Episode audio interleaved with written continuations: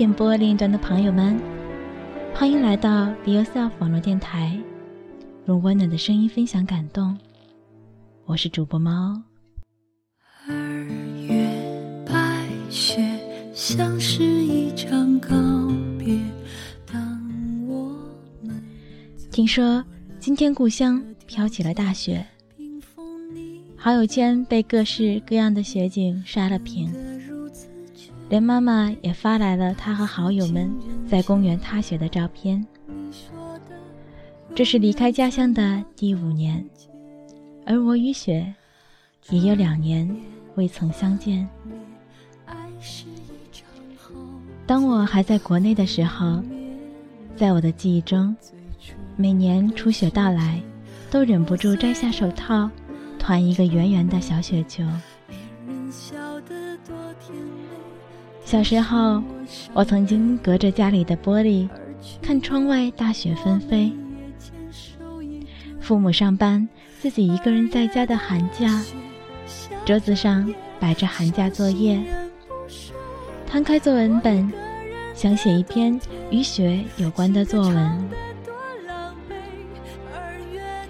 我看着窗外空荡荡的河面上结着冰，有人走在上面。我闭着眼睛，想象着踩在雪上，脚下传来的咯吱咯吱的响声。这时候听到了哥哥喊我去打雪仗，我开心地抓起了外套冲了出去。兄弟姐妹几个人分成了两队，滚雪球。那时候电视里上映着日本动画片《棒球英豪》。我看着哥哥学着里面的主人公的台词，一边有模有样的做着动作。雪球从他手里飞出了一个漂亮的抛物线曲线，砸中了弟弟的头，然后就是哇的一声大哭。紧接着就是姐姐一边哄弟弟，一边从雪地抓起了一把雪，扔到了哥哥头上。雪在空中散开，随风飘起，如同扬起的沙，拂过面，带一丝凉意。就在这时候，家里的门打开了，妈妈回来了。我一个人的冬天，情歌唱得多狼狈。二月的。我睁开眼，结束了这一场雪仗。而对于我来讲，那份喜悦，那份开心，却久久不散。作为独生子的一代，想拥有这样的一场雪仗，是多么的困难。而我的记忆中，和堂兄堂姐们的走动又那么远，但我一直有一个属于自己的世界，那里有更多人陪在我的身边。我就这样可以盯着窗台发一个小时、两个小时的呆，然后提笔写下被老师评为有真情实感的作文。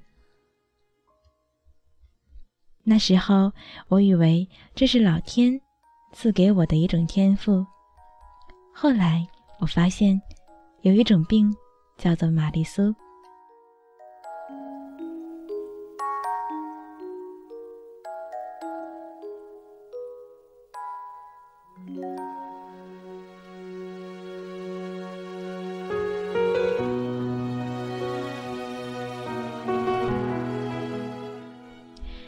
时光荏苒，如今那个世界中留在我身边的人越来越少，但是雪却不会随着时间而改变。在东京的那两年，曾经住在神奈川小山上的一座房子里，每天回家要爬一个陡峭的山坡，于是我们打趣地说：“上山回家，下山进城。”雪后。山坡格外滑，我们牵着手慢慢前行，偶尔一个疏忽，脚底一滑，摔倒了一个，也还要拽上旁边的另一个。雪渗进了靴子里，粘到了脚踝处，裸露的皮肤，凉丝丝的钻进了心里。那之后，在静冈，那是一个冬天不会下雪的城市。在那里的两年冬天，我都会望着富士山上美丽的积雪，想念着远方的故乡。此刻已经是白雪皑皑，人们各扫门前雪，在窗台上也堆起了小雪人吧。那么，你那里的冬天下雪了吗？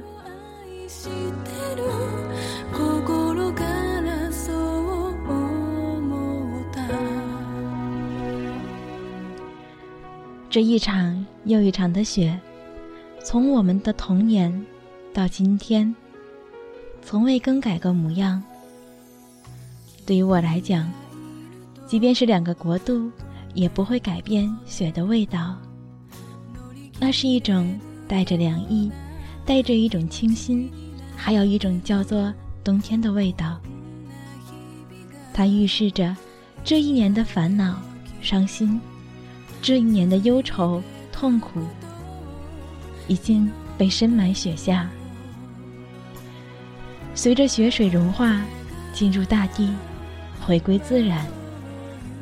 它也预示着新的一年即将来到，而我们又将迎来这新的三百六十五天。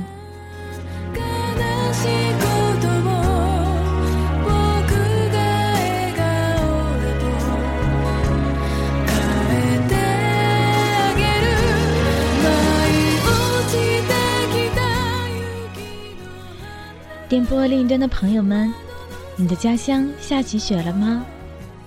你所在的城市会下雪吗？你是不是像我一样，在期待着今年的第一场雪？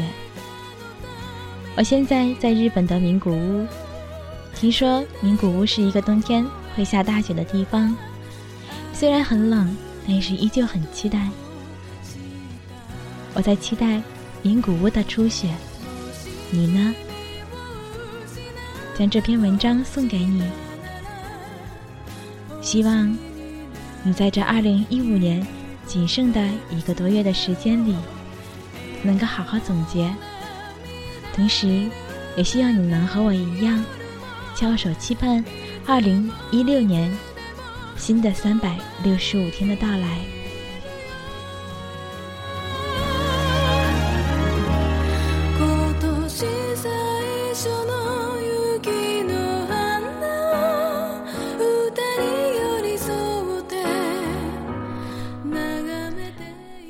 二零一六年是一个闰年，也就是说，能有多的一天，你会用那多的一天做一件什么事呢？希望你能够和我一起分享。